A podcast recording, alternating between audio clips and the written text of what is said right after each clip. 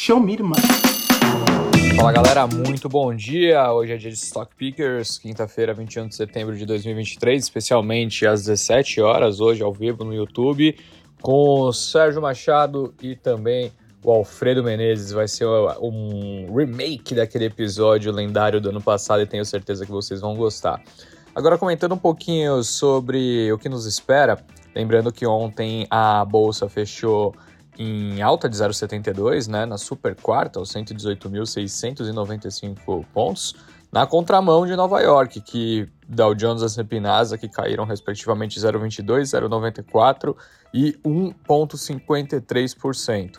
Interessante notar né, que essa diferença de performance é, esteve muito conectada a alguns movimentos de juros mesmo. A gente viu por exemplo, lá nos Estados Unidos a curva abrindo, aqui a curva fechou um pouquinho, portanto, é, algumas empresas do nosso mercado ligadas ao consumo doméstico se beneficiaram. Uh, isso somado a uma recomendação que a Goldman Sachs fez para a Azul, né, puxando ali o setor aéreo também, por exemplo, a Azul subiu quase 12% na sessão, CVC subiu 7,6%, Gol 6%, e até empresas de commodities, né? A gente viu a Suzano avançando 4% na esteira do anúncio de que a companhia irá aumentar seus preços nos próximos trimestres. O dólar fechou a 4,88, subiu 0,14 em linha com o movimento do DXY lá no cenário internacional. Interessante notar, eh, antes da gente entrar aqui no noticiário mais de mercado, né, que ontem Lula é, participou de uma reunião com o presidente da Ucrânia, Volodymyr Zelensky, e defendeu a necessidade de se construir a paz numa mesa de negociação para encerrar a guerra do país. Ele disse que a negociação em uma mesa sai muito mais barato que a guerra, não tem vítima, não tem morte, não tem tiro.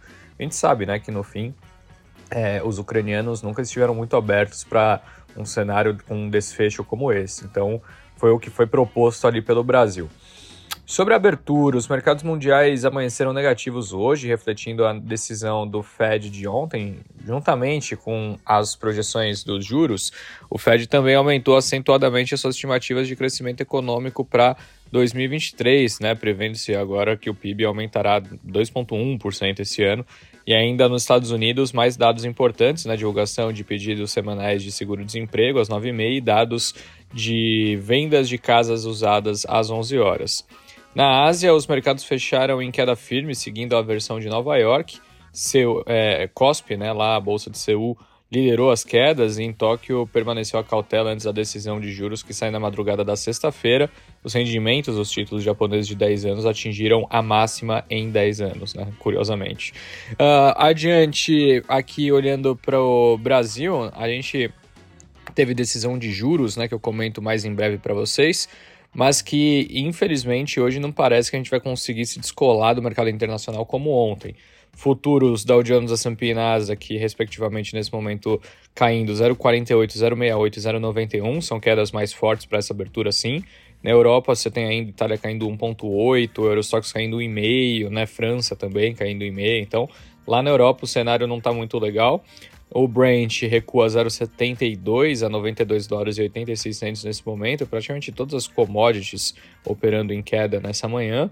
Se a gente olhar o minério, né, ele em Dalian caiu 1,9 para 116 dólares e 91 centos. Já os contratos futuros em Singapura operavam em queda de 3,8 a 117 dólares e 45 centos. Então, cenário também feio para as commodities. E Bitcoin e Ethereum recuando 1,08 e 1,35 naturalmente não tem onde a gente agarrar para se sentir mais confortável, né?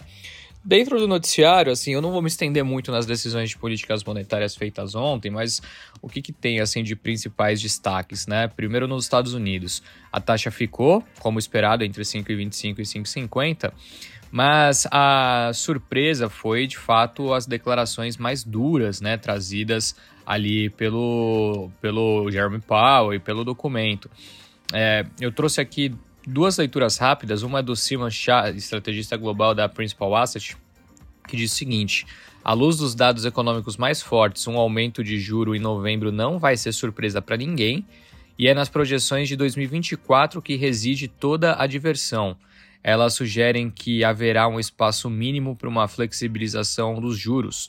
O gráfico de pontos, né, o dot plot, para 2024 certamente transmitiu uma mensagem de juros mais altos por mais tempo e reflete o temor de uma reaceleração da inflação se o Fed tirar o, freio, o pé do freio muito cedo e muito rapidamente. Já Alexandre Wilson Edinson, ali da Goldman Sachs Asset, diz o seguinte: como muitos esperávamos ver a pausa é, hawkish né, do Jeremy Powell, como ele acenou em Jackson Hole, mas ela foi mais agressiva do que esperado. Uma parte do aperto da política monetária ainda está sendo transmitida e o Fed pode entrar no modo de esperar para ver. Sobre as questões aqui do Brasil, né? É, a taxa de juros, a Selic, foi reduzida para 12,75, ou seja, teve um corte de meio ponto percentual, assim como todo mundo já sabia que aconteceria.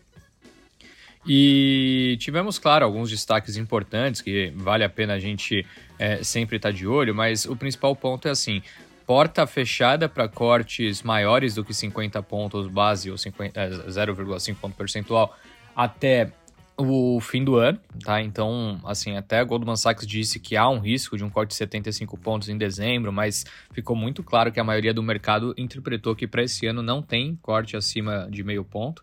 Isso porque a atividade está mais forte do que esperado, né? Então tem alguns fatores domésticos que podem vir a levar a algum tipo de preocupação. Até essa atividade mais forte fez com que o Banco Central elevasse a sua projeção de, de inflação para esse ano, para o ano que vem, para 2025. Então são fatores para a gente seguir monitorando, mas também, né? O Copom também foi duro na sua na, né, nas suas palavras e pode pressionar um pouquinho na curva, principalmente para quem estava precificando a possibilidade de corte nesse ano. Agora, uma notícia corporativa para a gente fechar: três investidores britânicos estão interessados em comprar a The Body Shop, a rede de cosméticos controlada pela Natura, pelo menos. Essa notícia foi dada ontem pela Sky News, né, uma das principais é, redes de notícias do Reino Unido. E o Brasil Journal confirmou a informação com fontes próximas à empresa. Os interessados são a Outer Investors, que é dona de duas redes de varejo, a Bensons for Beds e a Misguided, e a Empiris, né, uma gestora de Londres que já foi dona da Holter Shoes. Além das duas, a Bloomberg havia reportado há algumas semanas que a Elliott, o fundo de Distressed Asset que controla as redes de livrarias Waterstones, o maior do Reino Unido, também estaria interessado no ativo.